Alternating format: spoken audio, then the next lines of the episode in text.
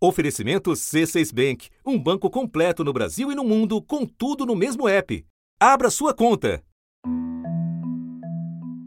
Entre tantas disputas em curso em Brasília, uma se destaca pela duração quase seis meses já. No centro dela está uma PEC que muda a forma como são indicados os integrantes do Conselho Fiscalizador de uma instituição que, por sua vez, fiscaliza o poder público. É pela Câmara dos Deputados que vai sendo processada inicialmente a proposta de emenda à Constituição que aumenta a influência do parlamento na composição do Conselho Nacional do Ministério Público. É um órgão para atuar em prol da cidadania na fiscalização, inclusive disciplinar, da atividade de promotores de justiça e procuradores, respeitada a autonomia da instituição. Pelo texto, o corregedor do CNMP passa a ser escolhido pelo Congresso, acumulando a função de vice-presidente do Conselho. O corregedor é o responsável pela condução de processos disciplinares contra promotores e procuradores. É outro ponto criticado pelo Ministério Público. De um lado dessa disputa estão, mais explicitamente, políticos de variados partidos. Seu principal porta-voz é o presidente da Câmara, Arthur Lira que aponta opacidade e descontrole na atuação de promotores e procuradores. O que é importante ressaltar é que a PEC ela visa dar um equilíbrio, dar é, simplesmente uma paridade nos membros do Ministério Público com a sociedade civil. O Ministério Público é a única entidade do Brasil que não tem um código de ética. Ela fiscaliza todo mundo e não tem o seu próprio código de ética. Então não é possível que alguns atos de abusos ou exceções que aconteceram durante todo o tempo no Ministério Público não tenham suas análises de maneira mais efetiva no Conselho Nacional do Ministério Público. De outro, integrantes do Ministério Público alertam para o retrocesso institucional embutido na mudança. Viva!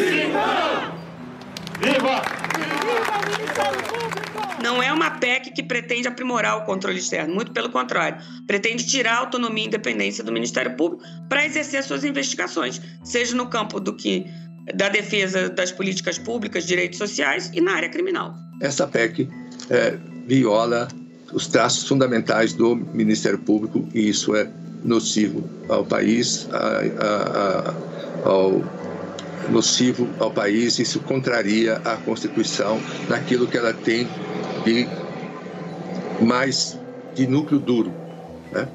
o que chamam de cláusulas pétreas. Teremos o Ministério Público acovardado.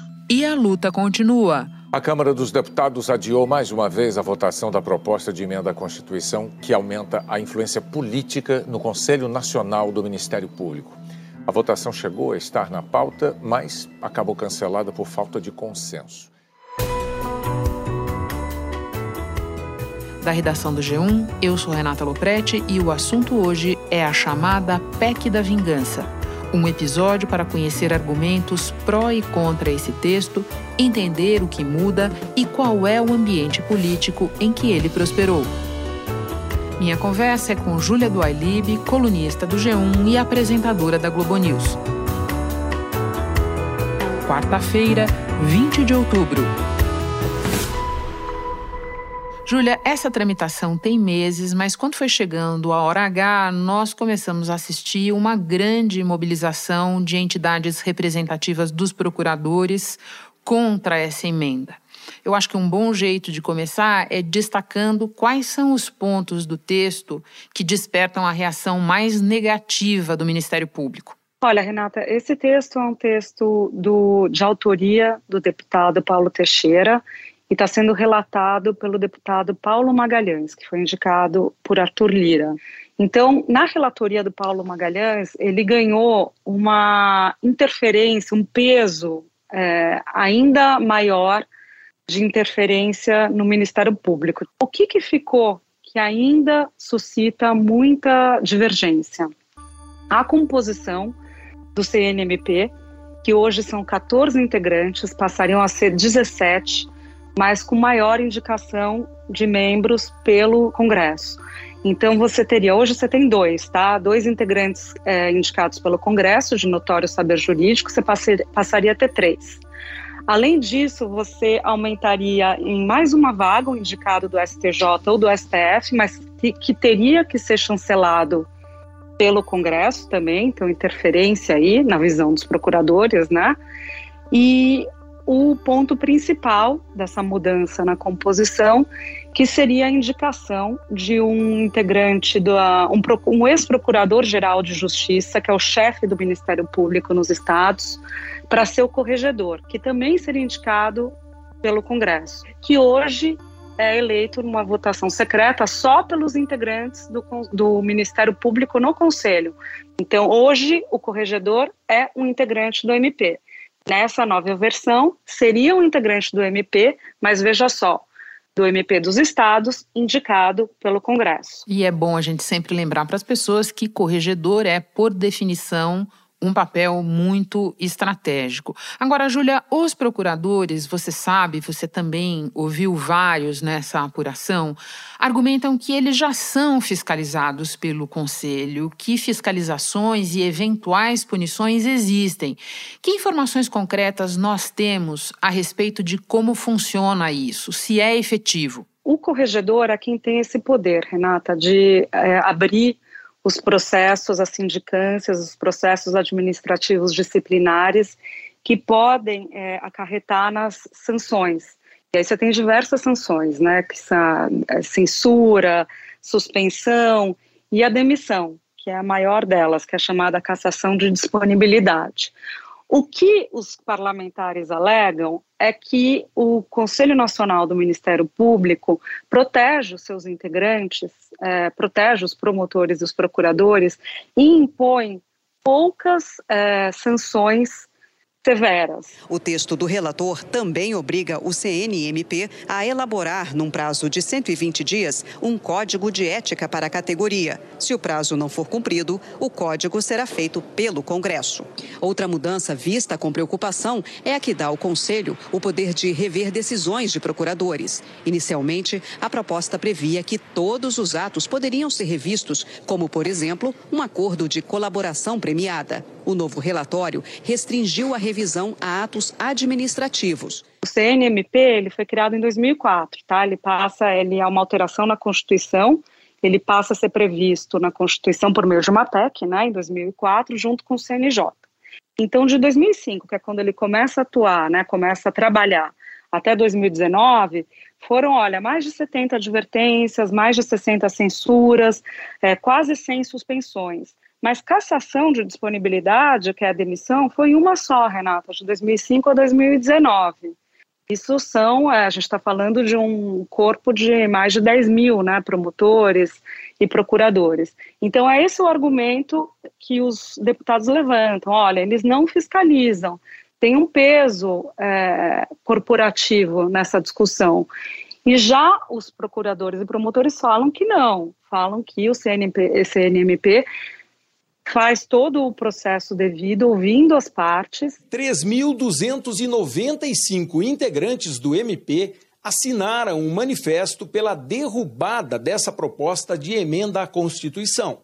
Os procuradores da República e promotores dos estados e aqui do Distrito Federal repudiam integralmente os termos da PEC. Com manifestações em 18 estados. No Amapá, integrantes dos Ministérios Públicos Federal e Estadual se reuniram em frente à Promotoria Geral de Justiça, em Macapá, vestindo camisas pretas. Em São Paulo, mais de 100 promotores e procuradores alertaram que a PEC é um duro golpe na independência do MP. E que muita coisa que chega lá são pontos que não se sustentam, são denúncias, notícias que não se sustentam contra os procuradores que acabam sendo perseguidos pelo exercício da sua função. Só acrescentando ao que você traz, Julia, quando você fala CNJ, eu lembro para quem nos ouve que se trata do Conselho Nacional de Justiça, que é o Conselho Fiscalizador do Judiciário, e essa sigla é importante aqui na nossa conversa, porque recentemente os procuradores têm até se esforçado para dizer que o CNMP fiscaliza e pune até mais do que o CNJ.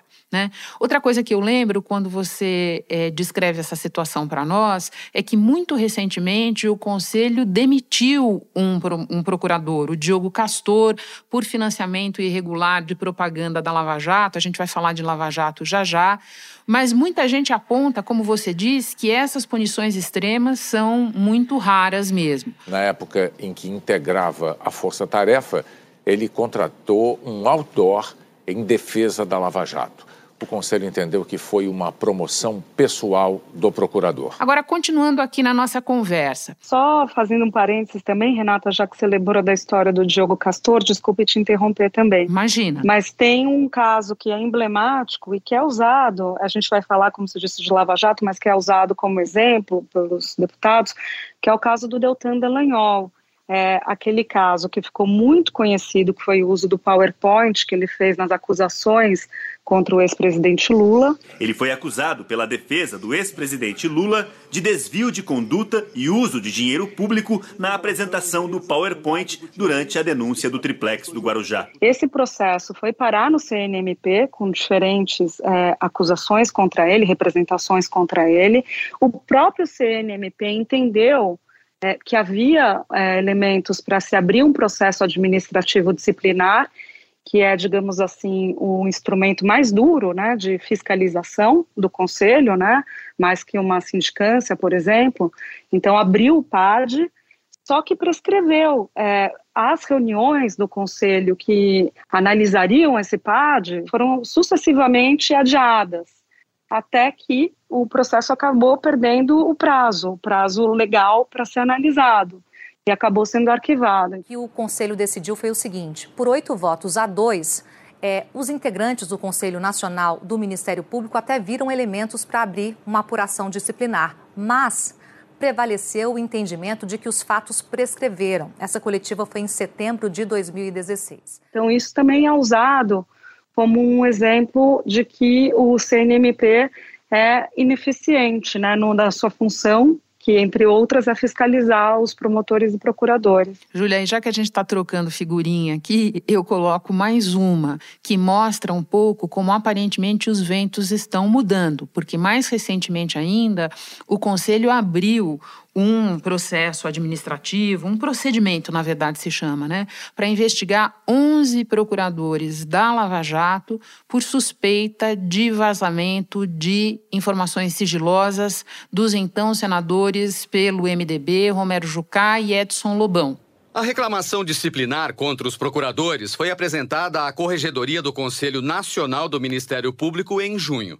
Os três alegam que houve vazamento de informação sigilosa quando o site do MPF do Rio publicou informações sobre o andamento do caso envolvendo supostos crimes praticados por eles na construção da usina Angra 3. Né? Então você vê que faz tudo mais ou menos parte é, de uma mudança de ambiente que eu quero discutir com você agora. Porque eu acho que para entender as origens dessa proposta, a gente precisa necessariamente recuar no tempo e passar por esses dois terremotos de natureza e intensidade diferentes na política brasileira. Primeiro a Lava Jato e depois a Vaza Jato. Pode explicar? Renata, a Lava Jato em 2014 com um juiz de primeira instância do, da Justiça Federal, Sérgio Moro, muito inspirado na Operação Mãos Limpas da Itália, e começa a investigar uma série de casos de corrupção que acaba batendo de maneira inédita em empresários, e políticos, não batendo de maneira inédita, mas acaba condenando aí sim de maneira inédita. Consequências inéditas, né, Julia? Exato, muito, muito bem posto, Renata. Então você viu, o ex-presidente Lula foi preso, é, o presidente da maior construtora do país foi preso, Marcelo Debrecht, coisa que o Brasil não via. Então, é, esse trabalho foi um trabalho feito por Moro em conjunto, digamos assim, com a Força Tarefa de Curitiba. Com o tempo, então, é, essas ações começam a ser questionadas, não só pela defesa, como por entidades de defesa do direito de defesa, por exemplo, sobre eventuais excessos. E esses excessos é, se materializam, essa discussão sobre os excessos se materializam quando vem a, lava, a Vaza Jato. O então juiz Sérgio Moro orientou ações e cobrou novas operações dos procuradores. Não é muito tempo sem operação? O chefe da Força Tarefa concorda. É sim, é Dallagnol que pede a Moro para decidir rapidamente sobre um pedido de prisão. Seria possível apreciar hoje? E Moro responde: Não creio que conseguiria ver hoje, mas pensem bem se é uma boa ideia.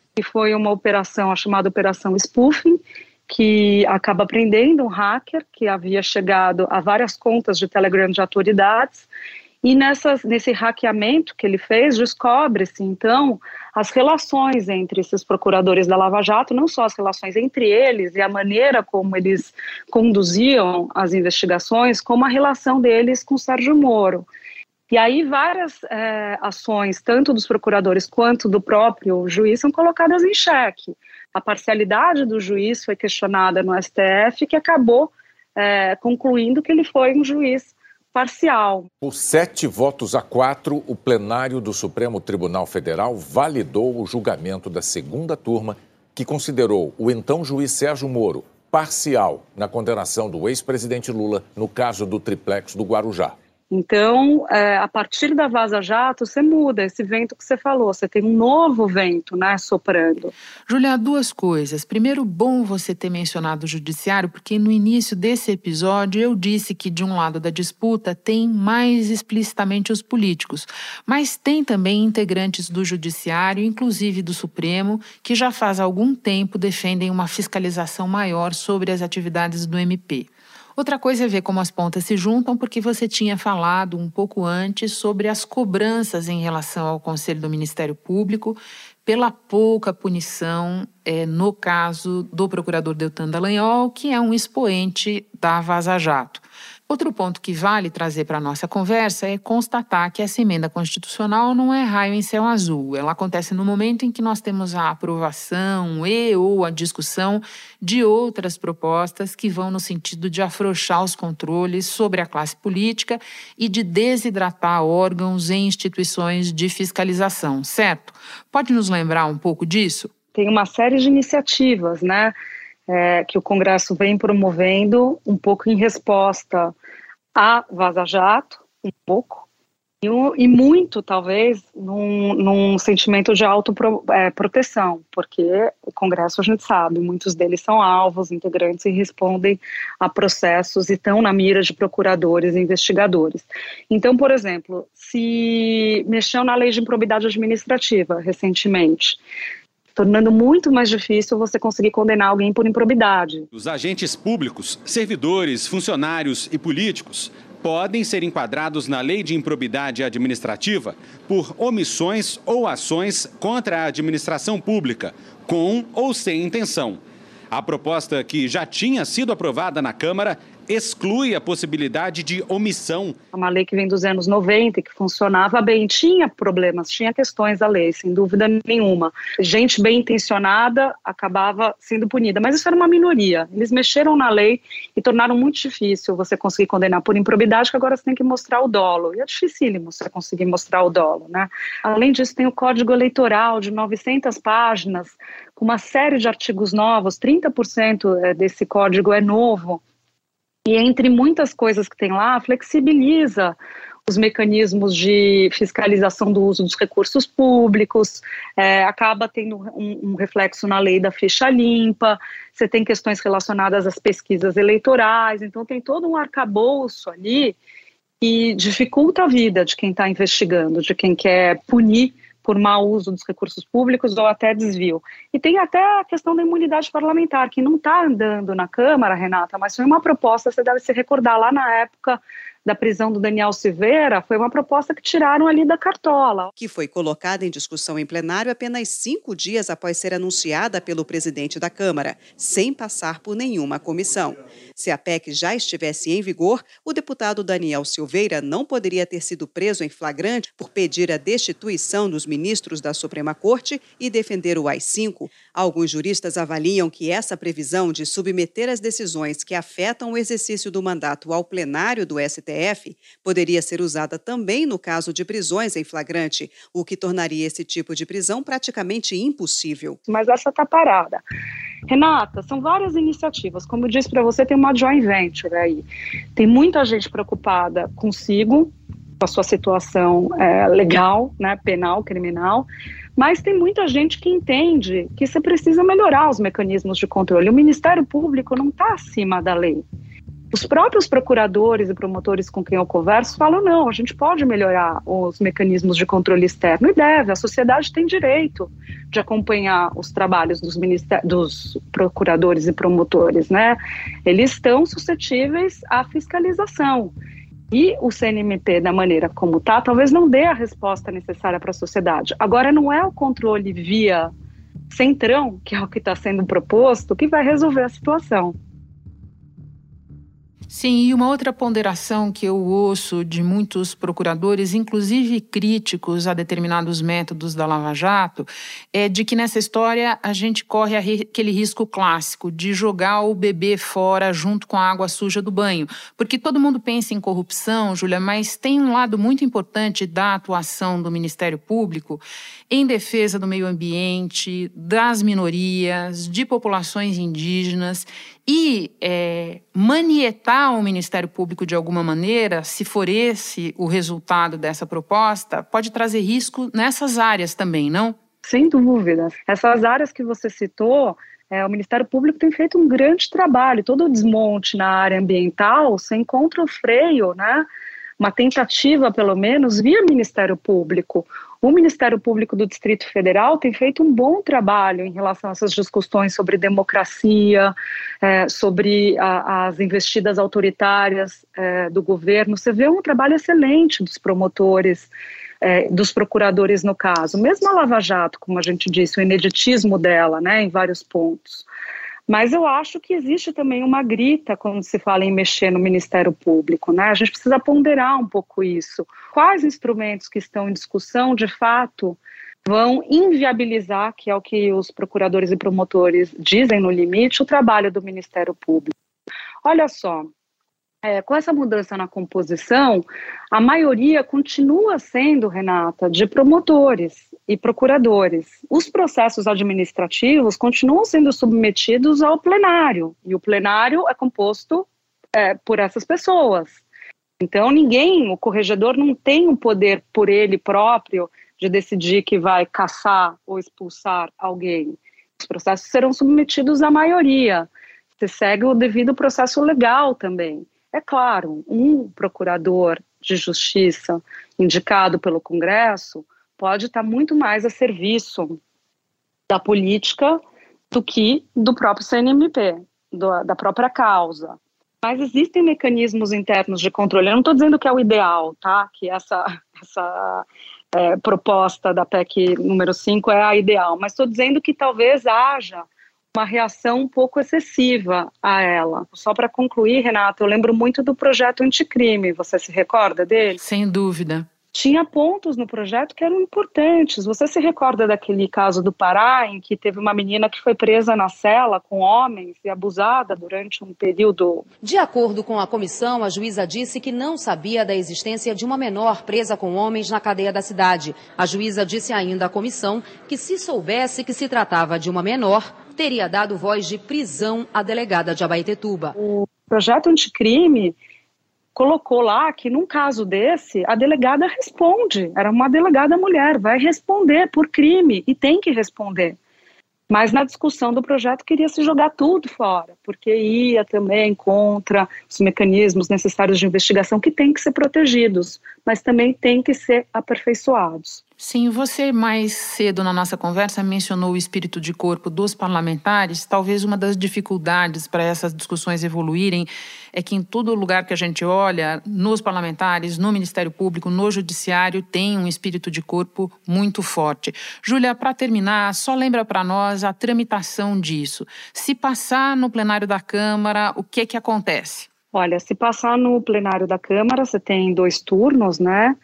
É, aí você tem uma discussão dos prazos de, das duas sessões que você tem que passar, tem que ter os três quintos de aprovação, né? Porque se trata PEC? Isso, ser uma PEC, depois você vai pro, depois ela vai para o Senado e também você tem a mesma tramitação lá em dois turnos. E depois, se aprovada, ela é promulgada direto pelo Congresso, Renata. Júlia, muito obrigada pela conversa. Estávamos com saudades de te receber no assunto. Bom trabalho para você. Só assim, Renata, eu tô indo dormir e você está começando ainda o seu dia. Um beijo enorme. Uma hora a gente se vê. Beijo. Este foi o assunto podcast diário disponível no G1, no Globoplay ou na sua plataforma de áudio preferida. Vale a pena seguir o podcast na Amazon ou no Spotify, assinar no Apple Podcasts, se inscrever no Google Podcasts ou no Castbox e favoritar na Deezer. Assim você recebe uma notificação sempre que tiver novo episódio. Eu sou Renata Loprete e fico por aqui. Até o próximo assunto.